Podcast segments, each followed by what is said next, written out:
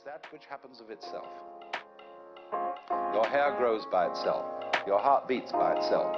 You breathe pretty much by itself. You don't have voluntary control over these things. So we say it happens spontaneously.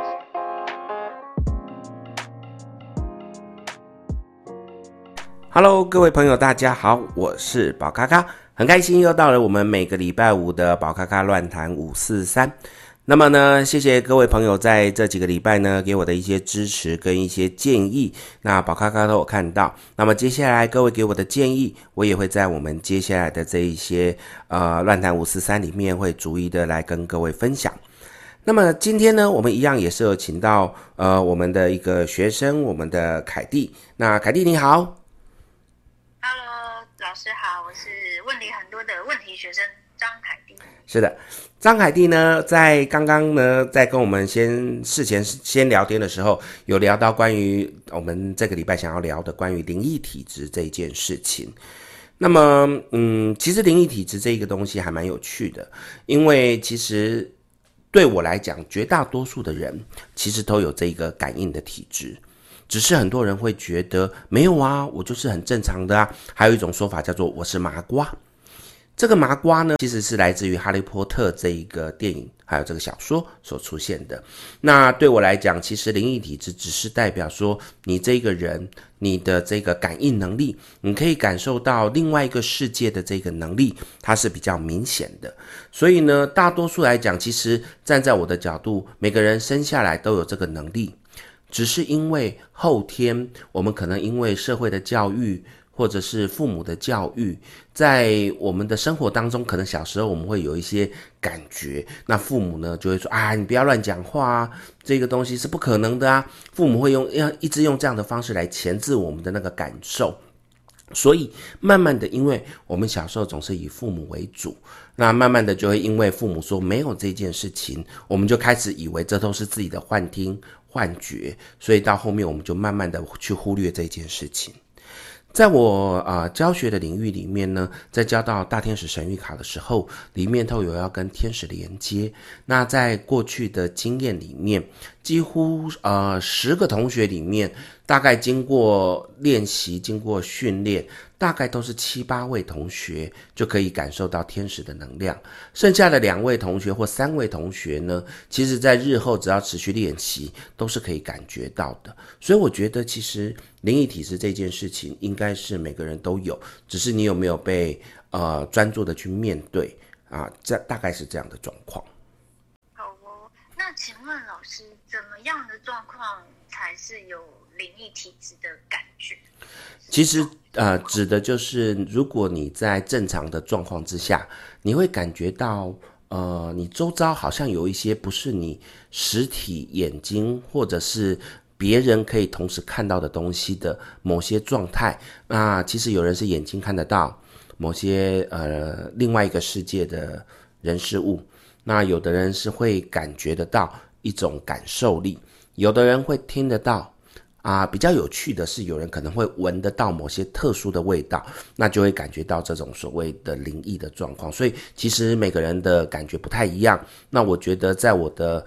呃认知里面，就是一个你感受到呃现实生活中以外的那一些能量体的，这个就可以叫做灵异体质。了解，因为我有听过有一个朋友，他说他好像呃就是接近一些比较不干净的东西或者是地方，它就会开始打嗝，就莫名其妙的一直打嗝，然后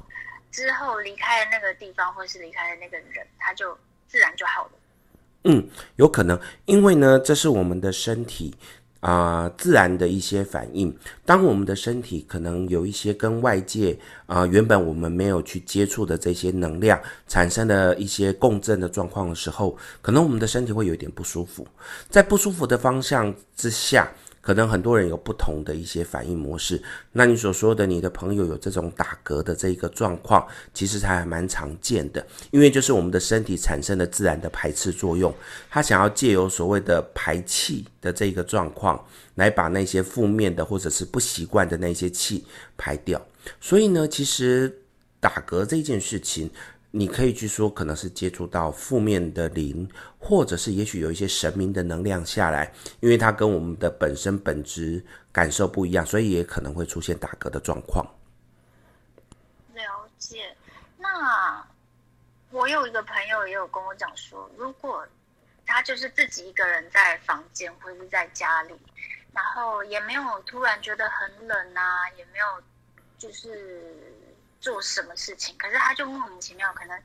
脚的脚的地方或者手的地方，就是会起鸡皮疙瘩的感觉，就好像被人家轻轻摸了一下。那这样的情况也算是吗？因为呢，其实，在每个人的感受力上面来讲都是不一样的。那么这一种的人，可能通常是因为他的敏感神经，就是所谓的触觉这一块，它是比较强的。在比较强的状况之下，他自然很容易感受到另外一个空间。或另外一个呃时空里面的另外一个能量来作为一个接触的模式，其实这个会有一点像的是，可能是在不同的平行时空，那么这些时空刚好在同一个状况之下重叠了，重叠的状况之下，他就会不小心跟那个时空里面的呃我们说的好兄弟或者是能量来进行到接触的状况。对于那个时空的能量来讲，也许在这个过程当中，他也会觉得好像是被我们这个时空的人轻轻的碰了一下的感觉，所以其实是双方都有的。那大多都是指，呃，身体比较敏感的人会很容易出现这样的状况。那老师，我想请问你，就是因为我觉得我蛮常有这种好像像背后的地方，或是手臂呀、脚，就是感觉被轻摸了一下，那。这样的状况，就是是代表什么呢？就是是他想要跟我们沟通吗？还是只是只是在不同的时空，在同一个空空间，不同的平行世界里，然后他跟我在同一个地方位置，所以碰到是哪样？嗯。呃其实呢，大多数来讲，这样的状况，我会去把它讲成的是，刚好你的磁场能量跟这个能量体的磁场能量是刚好相近的，那就会产生这样子的一个共振。我举个例，就是我们有用那一种所谓的收音机，收音机呢，就是在调频的过程当中，如果你调到一个频率。那么你就会去连接到那个频率的这个音乐，那么我们的这一个能量体也是如此，刚好你的能量跟这个能量体的能量的磁场是差不多的，也就是说频率是差不多的，就会产生这样的共振。所以像凯蒂这样子，有一个好像突然觉得会有一点。呃，被轻触的感觉，或者是有一些感受的那个状况，大多数时间，除非我们的这个灵体是有修过的，否则应该都只是刚好我们的频率相同，所以刚好被共振到。否则呢，如果一般有刻意修行过的灵体，他如果要来恶作剧，我想应该不会这么轻，他可能还会有更多呃让我们觉得更讶异的一些行为出现。可是就我过去的经验，听到很多的朋友都只是一个。呃，当下的感觉，一个轻浮、轻飘飘的感觉，或者是一个被轻抚的那个感觉，其实那个我都会把它归类成只是一般我们的灵体跟我们刚好在同一个呃振一个所谓的振幅的状况之下，频率的状况所产生的状态而已。我是这样觉得。了解。那还有一些朋友，他们说好像会有耳鸣的状况，这个也是吗？还是只是？是他想多了，是我觉得耳鸣这个东西也可以归类在可能跟这个所谓的灵异体质这个有关的状况，因为刚才有聊到，可能有人看得到，有人听得到，那这一种耳鸣就是听得到，可是因为我们的呃耳朵或者是我们的。呃，脑袋它没有办法去翻译那一个时空里面它所传达的那一些讯息，所以就会变成耳鸣。通常这种耳鸣可能还会伴随着你的耳朵会有点鼓鼓的、胀胀的那个感觉，那就是代表因为那个能量进来了，你的耳朵接受这个讯息，可是它却没有办法去分辨，所以它只能够用那种胀的耳鸣的那一种方式来传递这样的状况。了解。嗯。那刚刚老师你有说到那个，就是有些人可能会有闻到的状况，是。那闻到的意思是说，比如说恶臭吗？还是没错，呃，有一些朋友呢，他会突然跟我讲说，诶，老师，我好像闻到，而且是特定的某个点。就是譬如说一个空间里面，他经过某个点的时候，突然觉得这个地方有恶臭，那么他离开那个点的时候，那个恶臭就会消失。那甚至他会怀疑说，那个地方是不是有一些呃不干净的所谓的呃垃圾啊、厨余啊，或者是有猫咪的什么大便，他去找都没有，可是那个味道就很明显在那个区块，那一种就是属于可能刚好那一个区块有一些好兄弟啊、停留在那边，那这种比较。呃，鼻子敏感的人就会去闻到。那么，如果是跟神明连接的话，大都会比较容易闻到檀香的味道。那这个就是我们讲到说鼻子比较特殊的灵异的这种能量容易出现的情形。了解，老师，我想要分享一个小故事，是就是我之前就是有比较呃照顾一只流浪猫。然后就是常常回来呃回家的时候，就是会喂它东西吃啊什么的。然后从它还是很小猫的时候，到它呃有一次不小心就怀孕了，然后它生了小孩。它生了小孩，因为呃附近的邻居可能就是会比较讨厌这些野猫，因为他们可能会呃尿尿拉屎，就是会有一些味道，或是跳蚤之类的，所以。那个时候，我看到他生在旁边生的小孩才刚生出来，我就把他们就是带去给那个兽医这样处理，然后之后也是把他的小孩看有没有好心人士就是收养。然后呢，呃，在一个月之后，就是母猫那只跟我结缘的猫，它就呃恢复了身体，我们就觉得哎，再把就是帮它结扎之后，就是还是把它放回原来的地方，嗯。然后放回原来地方，就是也是都是过得差不多日子。就是我看到他就会喂他一些东西吃。那有一次，他就突然消失了好几天，就不见了。然后，呃呃，我我们就觉得很奇怪的时候，他有一次就是最后一次看到他是他拖着病体，就是他好像生呃受伤了，嗯，然后经过我的面前，可是他就躲起来了，他没有要。让我就是喂它吃什么东西都没有。嗯，那从那次之后我就没有再看到它。那很神奇的是，可能过了一呃两三周吧。那我有一天在休息的时候，在房间睡觉的时候，就闻到一股猫身上有的味道。我觉得养猫的人应该知道，猫身上是有一股味道的。对。那我就闻到那个味道，我就觉得，因为我是在睡觉，所以我就觉得。怎么会突然有他的味道？那我在想，会不会是他过来跟我们，呃，就是回来跟我 say goodbye 这样子？我觉得很有可能，因为其实猫是非常有灵性的一个动物。那么我相信它会知道你对它的好。那么它也许在它的生前，它已经知道它生病的状况之下。就我的认知，其实。猫咪会自己找个地方躲起来，等待死亡的那一个时刻，就是说比较野生的猫。那么，也许在它觉得它生病的过程当中，它就已经开始在找寻它想要呃做最后呃终老的这一个地方，所以它就会躲起来。那但是呢，最后当它离开之后，它的灵魂自由了，的确是会有可能来生前，它可能想要去答谢的地方啊，或者是去。呃，一些可能他熟悉的人事物的地方去晃晃。其实呢，在我很多的服务个案里面，也有出现这样的状况，就是呃，猫咪可能出现了，或者是小狗出现了，就是往生的这个状态。结果呢，饲养组在接下来的几天之内。他可能就会突然感觉到，好像有那一个猫或狗的味道回来，而且是在某个地方盘旋。好，这个我认为是存在的。那也是相对的去说到，其实每个人都有这个灵异体质，所以像这些猫狗的灵魂，他们在过来的时候，我们因为跟他的思念或跟他的连接，跟他的频率是一样的，所以就会很容易感受到他们的能量存在。所以我认为应该是的确这只猫来谢谢我们的凯蒂这样子。真是有点感动，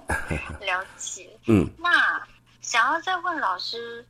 那什么是天职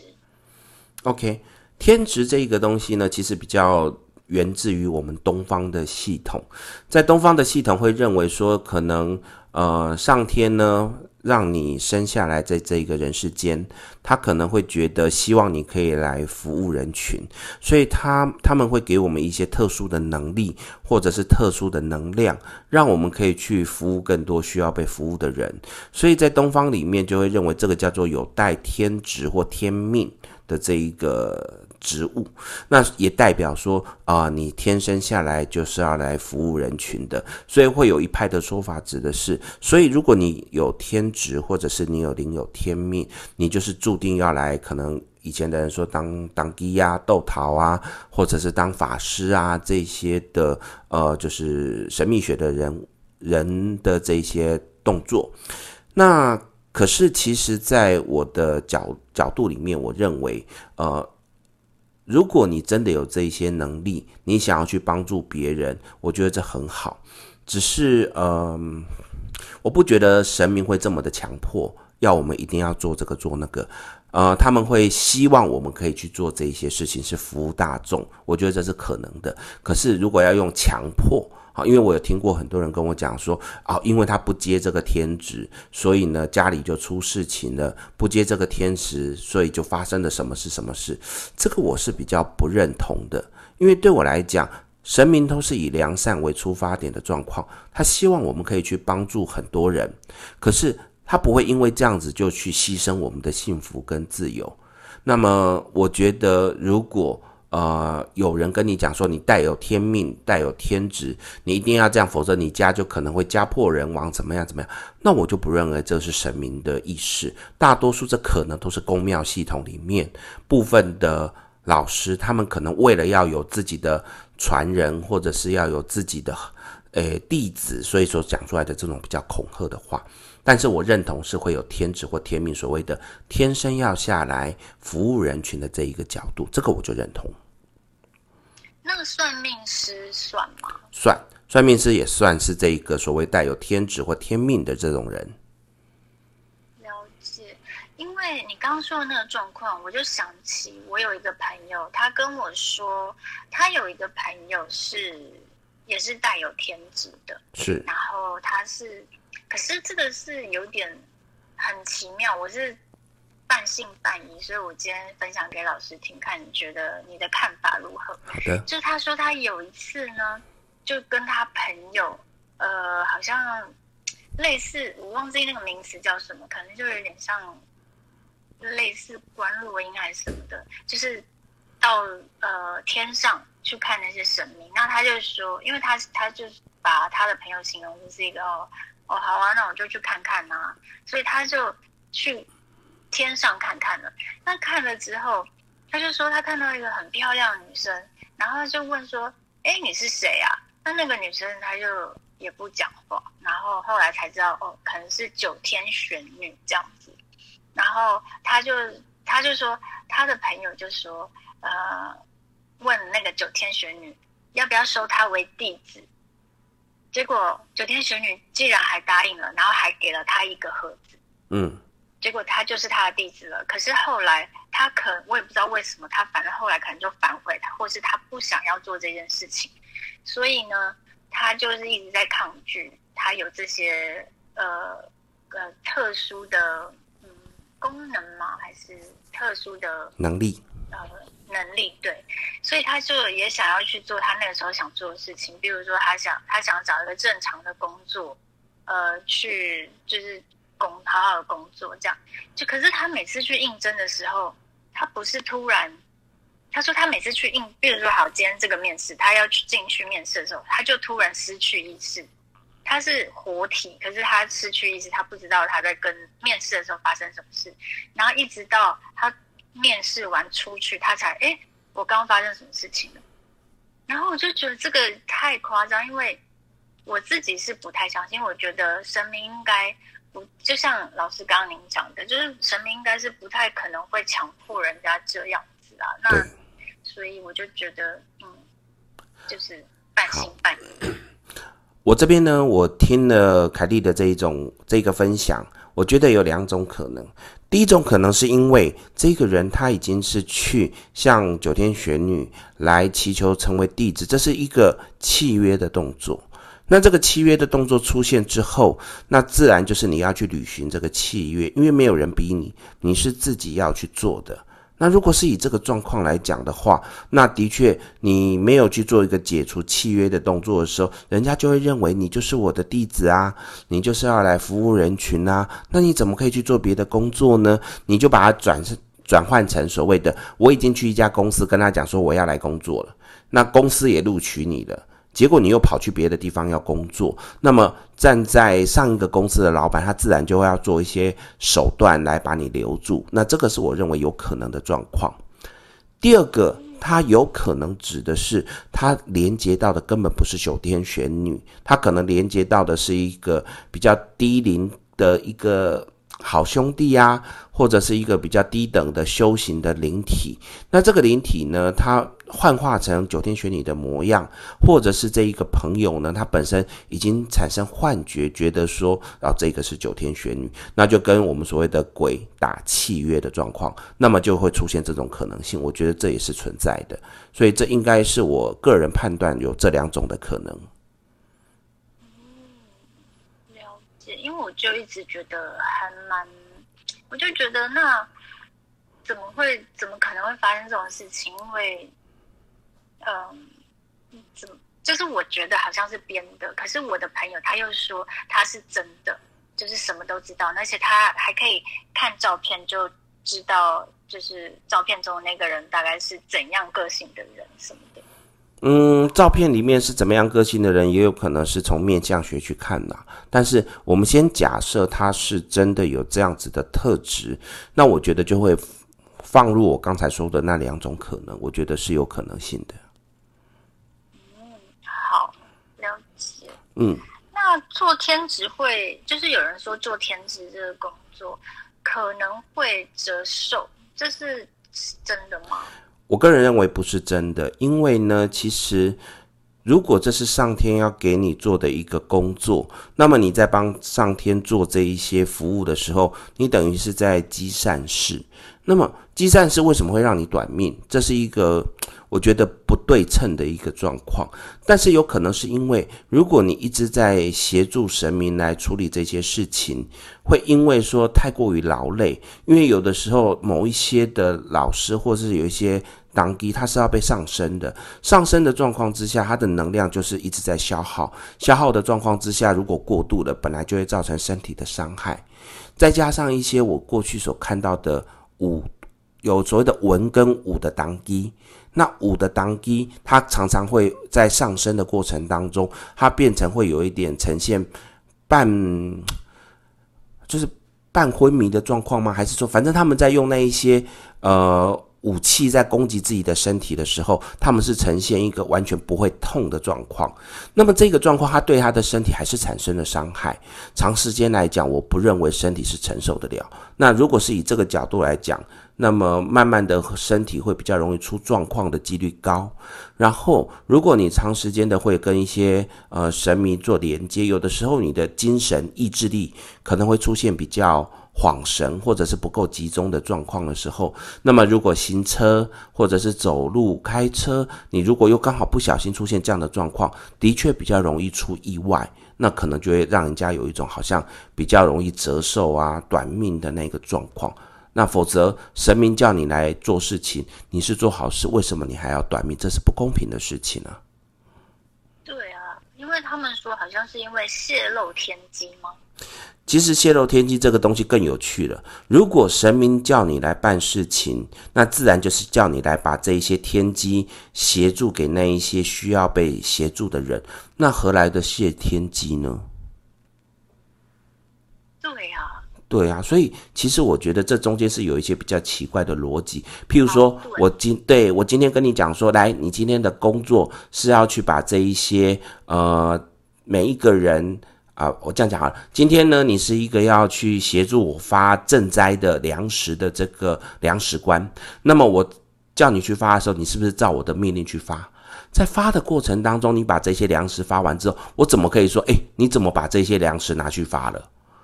那这是。不合逻逻辑的，很不合理。对对对对，所以我觉得不不对。了解。嗯，那我现在就突然想到一件事情，是就是关于那个像敏感体质、灵异体质，就是因为像我小姑姑，她说她呃，就是有时候去一些宫庙，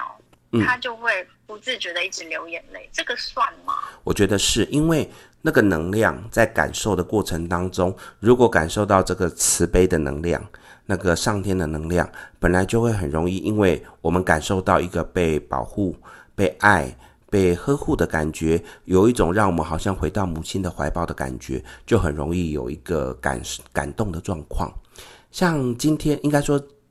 这几天，我有在教这个一个课程，叫做大天使神谕卡。在这个过程当中，就是请大天使下来，来跟我的学生一起做互动。那么其中有一个同学呢，呃。就非常感动，因为他说他也不知道为什么，当我请大天使下来的时候，他只是感觉到一阵的温暖，然后就觉得一个很舒服的感觉，他就不自觉的开始哭。他一种哭像是一种呃回到小时候妈妈的怀抱，一个被呵护的感觉，他就会不自觉的流泪哭泣，而且哭完之后他是觉得很舒服的状况。那我觉得这就是类似的模式。这个这个我相信耶，因为。我我之前因为我有上过你的大天使的课，是，那我觉得有时候真的会感觉到大天使好像在拥抱自己的感觉，嗯，就是当自己比较悲伤的时候，是真的会有这样的感觉。是的，所以我想你的朋友是这样子。嗯，对，而且找车位这个是真的太好用了，是真是每每说每有求必应。对，这个当然如果有兴趣的朋友可以私底下再问我喽。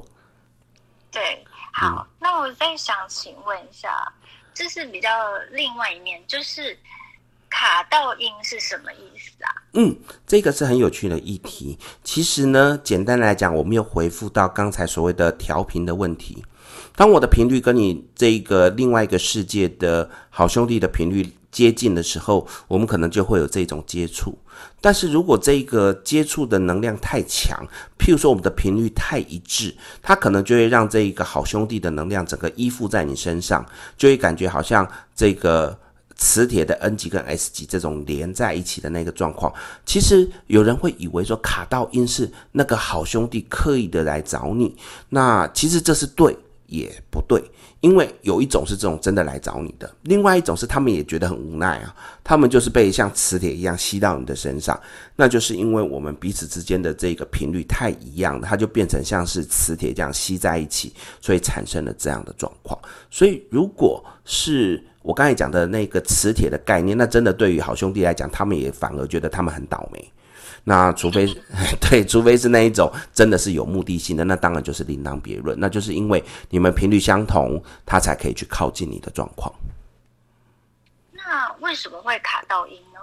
就是我的意思是说，是不是身体状况，比如说比较虚弱啊，或是比较没错，情绪上面比较不好的时候，会比较容易？是的，在某个角度上面来讲，假设这些好兄弟他们在没有修行的状况之下，他们的能量。磁场本来就是比较弱、比较低的状况，我们的人磁场频率在一个中等的状况，那么神明可能在更高的一个这个频率上面。那当我今天我今天，譬如说健康不好，或者是比较疲倦，呃，不舒服，那我的这个频率本来就会下降。那么如果呢，刚好这个好兄弟有修，或者是有一些能量的调整，它刚好往上升。那两个就会因为频率相同卡在一起。不过我也有看过很多是好兄弟本身是没修的，可是却因为我们人，比如说运气太差，或者是我的身体健康很差，就产生了卡到音的这个状况，这是有可能的。那卡到音的，就是比如说有一个人他卡到音，那怎么样可以感觉说，哎，他好像脸色不太好，还是怎样的状况可以？呃，知道他是卡到。其实这个一般我们会比较需要有专业的老师来判断，因为其实有时候一些灵体它本身附在你身上，它的反应是比较轻微，可能比较难以去直接说一眼判断说这个到底是怎么样。但是如果啊、你身边有一些呃小工具，你可以拿这个来测试，大概就可以知道说是不是有可能有这样的状况。包含的是你可以找到艾草，好，艾草这是一个很不错的类似辟邪的工具，或者是鼠尾草。这些呢，在我们的坊间都可以买得到的一些小工具，你可以拿来烧，然后让这一个人闻闻看。如果他闻的时候产生了一个比较不舒服的状况，甚至有一点避开这个东西，有想呕吐的状况，都是有可能是这个灵体的靠近。再来，如果这些东西都没有的话，你还可以用海盐。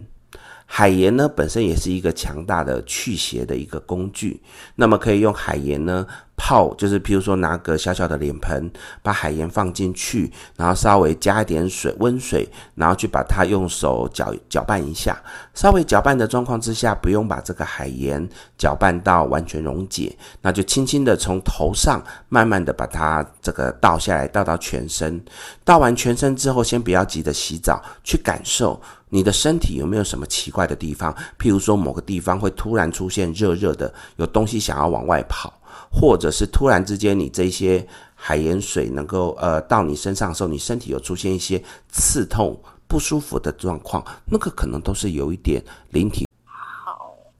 那想再问问老师，那如果说卡到音的本人，他会不会有一些，比如说，呃，就是情绪上面，或是外表上面，有人就是我们旁人。呃，是可以看得出来的嘛？如果就是不是他自己怀疑，他自己没有去做那些实验，是我们旁人就是怎么样感觉到？哎，这他最近好像是不是卡到瘾？这样要怎么观察呢？其实这个是比较难的，因为除非他卡到的这个阴的那一个能量太强，他可能有一些造成他的人格展现出来是比较跟一般时间不一样。否则，除非你这一些周遭的朋友本身就是敏感体质，那么你靠近他的时候呢，你会觉得比较冷，甚至你会打冷战。或者是在靠近它的时候，你会有一种不舒服的感觉，你会觉得闻到一些臭臭的感觉。这种好像我们在刚才聊到所谓的灵异体质的这一块的那种感受力，因为呃，等于是可能好兄弟卡到他的身上。如果刚才我们讲到有一些人会闻到臭味啊，有一些人可能会有一些特殊的感觉，那只能够用这样子来分辨，否则其实。我还是要讲到，还是有专业的老师可能会比较好一点点，比较容易确认到底是不是真的。了解。嗯。那请问八字的轻重，嗯，会影响到就是那个人卡到阴的的，嗯，就是容不容易被卡到阴吗？嗯嗯，我个人觉得八字。轻重这一件事情的确可以参考，但是有没有到那么绝对？我觉得会跟运势比较有关系。也就是说，其实你去看到八字轻的人，你说他比较容易被卡到阴，我觉得合理。但是你要说他一定会被卡到阴，我觉得不对，因为大多数时间八字轻的人可能只是在能量上面比较容易接近到那个比较阴的磁场。那比较容易有机会，可是如果他一直做好事，他一直在让自己的能量是往好的方向走，那么他本来就不容易遇到那些好兄弟的状况。所以我觉得，呃，这个人家说八字呃亲的人会不会容易遇到卡到阴的这件事情，我觉得参考就好，没有说他错，只是参考就好。了解。嗯。那我想要再跟。老师分享一个小故事，就是我上次有听到一个节目，然后他就说他们也是就是在聊卡到音这个东西。那那个女女主持人，她就说她有她之前有被就是有卡到音的经验。那她就是说她呃她有一阵子就是很嗜睡，就是怎么样都就睡再久就觉得还是很累，还就是很想睡觉。然后他的呃长辈好像是他阿姨还是什么，就觉得他不对劲，然后后来就发现，哎，他是被狐仙给附身了。嗯嗯、然后我就在想，狐仙他也是算是一个泰国的神仙、神神仙之类的。那神仙怎么会算是？就是这，就是我就觉得有点奇怪，就是而且。就是狐仙也不会去害人啊，怎么会讲？那是，不知道，觉得这个故事有点不合逻辑的地方，想要跟老师分享这样。好的，其实呢，狐仙不一定是从泰国来的，因为在东方，我们的中国这边也有狐仙，像最早的商周时期的妲己，她也是九尾狐的这一个类似派过来的这个，呃，算是修道的这个狐狸。所以其实，尤其在我们台湾，目前有好几个呃供奉狐仙的这个狐仙堂，它其实也都是东方的，而不是。呃，东南亚泰国那边的。好，但不管怎么样，其实这个尊称为仙，它只是一个尊敬的意思。它最基础的大多数的这个呃供奉的，它有可能是由呃一些狐狸，它慢慢的修修到一个程度，那因为它也是帮人，所以让人家觉得说，哎，那我就供奉你，然后把你尊称为仙的状况。那像这种修道有成的人。呃，sorry，修道有成的狐仙，他不会轻易的附在人身上，所以我认为这一种，第一个可能阿姨看的是不是真的狐仙，这个我们还要打个问号。第二个，如果真的是狐仙，我觉得那只是一种动物的灵在修的状况，那修的状况，它只是产生一个像狐狸的一个能量，去让人家可能误以为是狐仙。在我的认知里面，呃，修行道行很高的狐仙，他。不会轻易的附在你的身上，因为那个对他来讲没有好处，而大多数会附在我们人身上的是稍微比较低等一点的动物灵，这个状况就有可能。那在附上去的状况之下，为什么我们会很嗜睡？原因是因为我的身体承受到两个灵能量的一个干扰，包含我自己的灵魂，还有这些外来灵体的这个能量，它会造成我们的身体负荷很辛苦。身体负荷很辛苦的状况之下，就会很容易进入到呃体力不足、能量不足、过度消耗的状况，就会变成很容易嗜睡的状况。所以应该是这样回答会比较精准。嗯我觉得老师这样分析，我觉得就是合理很多，因为我觉得那些，嗯、对啊，那些仙呐、啊，就是他们附到一般人的身上，也就是真的没有好处，也不也没有什么用途。对啊，对啊，所以我也觉得很奇怪。对嗯，好，哎，请说，嗯嗯，那我想再问老师一个问题，如果。真的卡到音的话，嗯，那他去，比如说去行天宫或者是一些寺庙收金啊、拜拜啊，这个是有用的吗？我觉得是有用的，因为其实，在这一些庙宇里面的神明，或者是这一些协助做呃驱魔的师兄师姐，他们都有受呃师兄师姐有受过训练，或者是在祈请呃神明的协助的过程当中，他们都是可以去把这些负面的灵去掉的状况。当然，如如果有一些朋友他站在所谓的我根本不信鬼神之说，那么他就算被卡到，他也不认为被卡到，那自然他就不会去这些庙宇。如果你是相信鬼神之说的，你觉得你被卡到，自然在这一些庙宇里面的神明，他们本来就有这个能力跟力量来协助处理这件事情，所以我觉得这是合理而且是有效的。那现在行天宫已经没有在就是烧香的这个传统这个习俗，是，那会降低这个效果吗？我觉得还好，因为其实这个香。在我所认知的里面，它其实只是一个对上天的祈祷，并且把你的愿望借由好像在烧香的过程当中，它的这个烟慢慢的往上飘，让我们觉得好像我的一些期待，我的一些愿望，可以跟着这个香慢慢的飘到天天上去给神明。我觉得那个有更强烈的一个心理作用的状况，因为对于神明来讲。他们其实是无所不在的，他他们要随时来帮我们，他们愿意来帮我们，其实都是没有问题的。那人们因为会觉得，嗯、我我现在不确定神明在哪里，所以我希望有一个神明可以关照的地方，所以我们盖了一个庙，在这个地方，